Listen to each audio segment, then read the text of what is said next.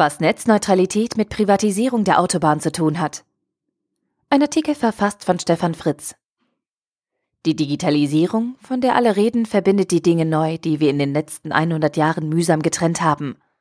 Damit wir Menschen es einfacher haben, haben wir uns Schubladen gebaut, Produkte nach Gruppen zusammengefasst und dort einsortiert. Genannt haben wir das Ganze Branchen. Diese Schubladen können wir dann mit dem Standardwerkzeugset der BWL bearbeiten. Prozessverbesserung, Effizienzsteigerung und Kostensenkung. Damit keiner aus der Rolle ausbricht, gibt es Branchenstandards, Peer Groups und Benchmarking. Neues wird stets in der Schublade ausprobiert. Sogar Ideen aus anderen Schubladen können übernommen werden, wenn man richtig innovativ ist. Hauptsache, jeder bleibt in seiner Schublade. Ein paar privilegierte Branchen jedoch durften schon immer die Informationsflüsse und damit die Macht zwischen den Branchen kontrollieren. Banken haben die Geldflüsse zwischen Märkten und Branchen organisiert. Versicherungen haben Risiken an den Schnittkanten zwischen den Branchen organisiert. Medien dürfen die Informationen innerhalb der Märkte und zwischen ihnen organisieren. Energieversorgung und Netze haben die Aufgabe, alle mit der notwendigen Energie zu versorgen. Stichwort Versorgungssicherheit. Diese Verbindungsbranchen waren in den letzten 100 Jahren stets privatwirtschaftlich organisiert, jedoch vom Staat stark reguliert.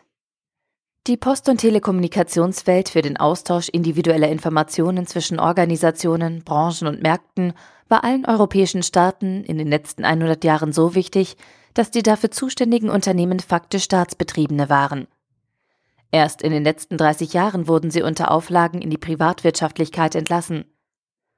Alle diese privilegierten Branchen stellen wichtige Infrastrukturelemente zur Verfügung, die das Zusammenwirken der verschiedenen anderen Branchen wie Gesundheit, Touristik, Lebensmittel usw. So überhaupt erst ermöglichen. Und eben diese Infrastruktur- und Branchenverbinder hatte der Staat durch die starke Regulierung schon immer unter Kontrolle.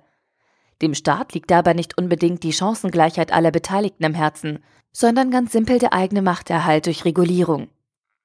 Jetzt hat sich das freie Techie-Hippie-Internet der 1970er Jahre zum absoluten Rückgrat und zur Mega-Infrastruktur des ganzen Globus entwickelt. Und wir fordern von den Telekommunikationsanbietern die Netzneutralität, den diskriminierungsfreien Transport aller Datenpakete unabhängig vom Sender, Empfänger oder verwendeten Dienst. Der Versuch der Telekom zur Netzdrosselung ist zum Glück gescheitert.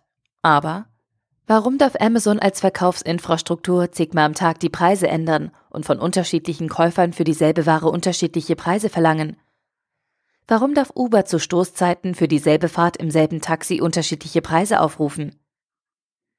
Bei Fluggesellschaften haben wir uns seit Jahren an die Preispolitik gewöhnt und wissen, dass diese mit der Auslastung von Ressourcen und den Marktmechanismen zusammenhängt.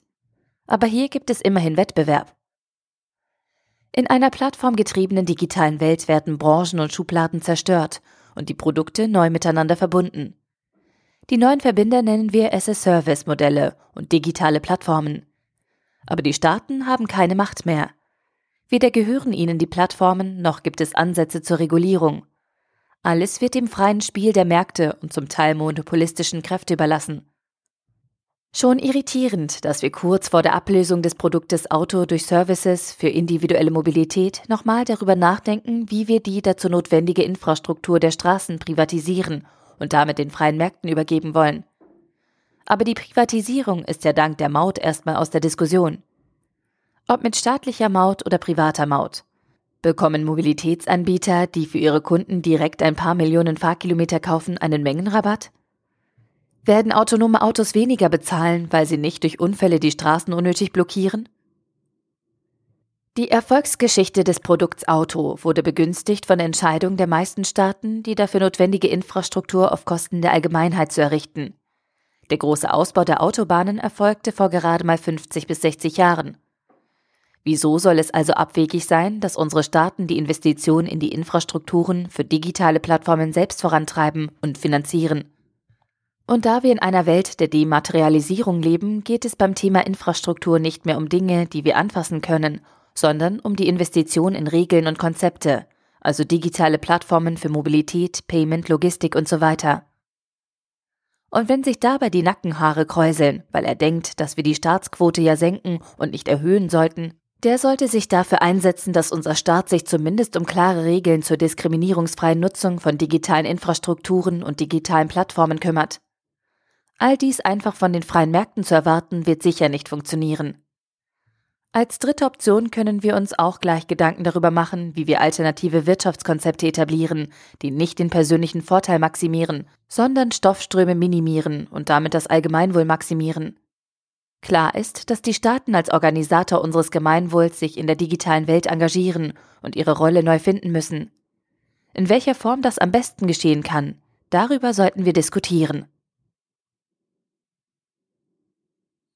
Der Artikel wurde gesprochen von Priya, Vorleserin bei Narando.